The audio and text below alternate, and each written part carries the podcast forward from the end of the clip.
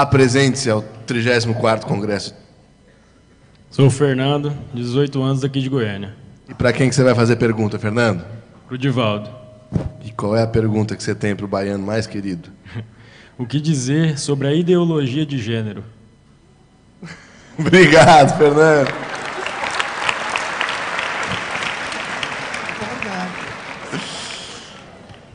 Pinga fogo, Di.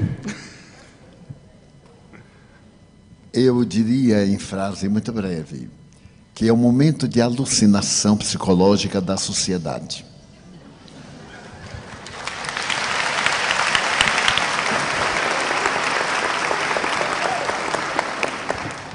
Em uma entrevista que recomendamos, Iraci Campos, do Centro Espírita Joana de Ângeles, da Barra da Tijuca, entrevistou o nosso Haroldo a esse respeito. E as respostas, como as perguntas, muito bem elaboradas, propiciaram a Haroldo abordar a questão do ponto de vista legal, moral, espírita e social. Vale a pena, portanto, procurar na internet esse encontro de Iraci Campos com Haroldo Dutra. Haroldo disse, em síntese, eu peço licença a ele, que se trata de um momento muito grave da cultura social da Terra e que é naturalmente algo que deveremos examinar em profundidade, mesmo porque nós vamos olhar a criança, graças à sua anatomia, como sendo o tipo ideal. E a criança, nesse período, não tem discernimento sobre o sexo. A tese é profundamente comunista e ela foi lançada por Marx sob outras condições, que a melhor maneira de submeter um povo não era escravizá-lo economicamente, era escravizá-lo moralmente. Como nós vemos, através de vários recursos que têm sido aplicados no Brasil nos últimos nove anos, dez, em que o poder central tem feito todo o esforço para tornar-se o patrão de uma sociedade em plena miséria econômica e moral. Porque os exemplos de algumas dessas personalidades são tão aviltante e tão agressivo que se constituíram legais e, porém, nunca morais.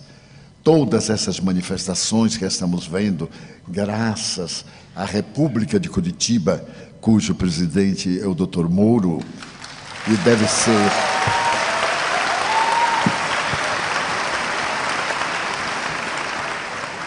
O desnudar da hipocrisia e da criminalidade. Aliás, o Evangelho recomenda que não deveremos provocar o escândalo. E o nosso venerando juiz não provocou o escândalo, atendeu a uma denúncia muito singela. E, no entanto, levantou o véu que ocultava crimes hediondos profundos, desvio de dinheiro que poderia acabar no Brasil com a tuberculose, com as enfermidades que vem atacando recentemente, poderia educar toda a população e dar-lhe o que a nossa Constituição exige: trabalho, repouso, dignidade, cidadania. Mas determinados comportamentos de alguns do passado muito próximo estabeleceram o marxismo disfarçado e a corrupção sob qualquer aspecto como um princípio ético. ético. A teoria de gênero é para criar na criança, no futuro cidadão, a ausência de qualquer princípio moral. Uma criança não sabe discernir, somente tem curiosidade. No mesmo banheiro, um menino e uma menina irão olhar-se biologicamente, sorrir e perguntar o de que se tratava aquele aparelho genésico que é desconhecido. Então nós devemos repudiar de imediato e apelar para aqueles em quem nós votamos, somos responsáveis e gritar para eles que somos contra, totalmente contra essa imoralidade ímpar.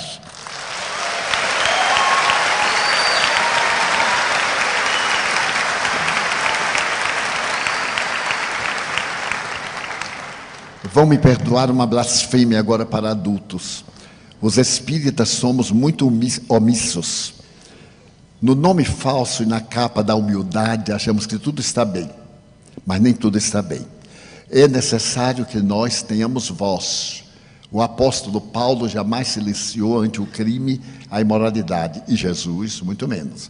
Ele deu a César o que era de César, mas não deixou de dar a Deus o que é de Deus. Muitas aberrações nós silenciamos. Afinal, disfarçadamente, vivemos numa república democrática. E os nossos representantes lá chegaram pelo nosso voto. Já está na hora de acabar de votar por uma percata japonesa. Já está na hora de deixar de votar por causa do emprego que vai dar ao nosso filho. Pensarmos na comunidade. Uma comunidade justa não faltará emprego para todos uma sociedade justa, de homens de bem, de mulheres dignas, naturalmente estabelecerá as leis de justiça e de equidade. Então, nós evitaremos essas aberrações. O aborto provocado, esse crime hediondo que está sendo tentado tornar-se legal, por mais que seja legal, nunca será moral. Não somos contra quem aborta por essa ou aquela razão. Falamos em tese: matar é crime seja qual for a aparente justificativa. E agora, com a tese de gênero, estamos indiferentes. E de um momento para outro, pela madrugada, os nossos dignos representantes adotam. Falávamos ontem a respeito de cartilhas do Ministério da Educação depravadas para corromper as crianças e que as escolas estão devolvendo ao Ministério. Que Ministério de Educação é esse? Que estabelece, estabelece fatos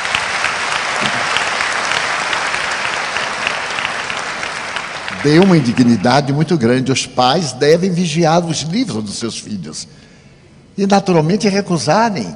Nós temos o direito de recusar, nós temos o dever de recusar. Vitor Hugo já nos falava há mais de 150 anos: um grande pecado é a omissão. E Kardec nos falou que não era nobre apenas não fazer o mal, porque não fazer o bem é um crime muito grande. Então precisamos ser mais audaciosos, espíritas, definidos, termos opinião. A doutrina nos ensina. E para os jovens, eu direi que há uma ética, liberdade. O sexo é livre, livre sim, mas ele não tem a liberdade de indignificar a sociedade. Poderemos sim exercer o sexo, é uma função do corpo e também da alma, mas com respeito e com a presença do amor. Portanto, a teoria de gênero, jamais.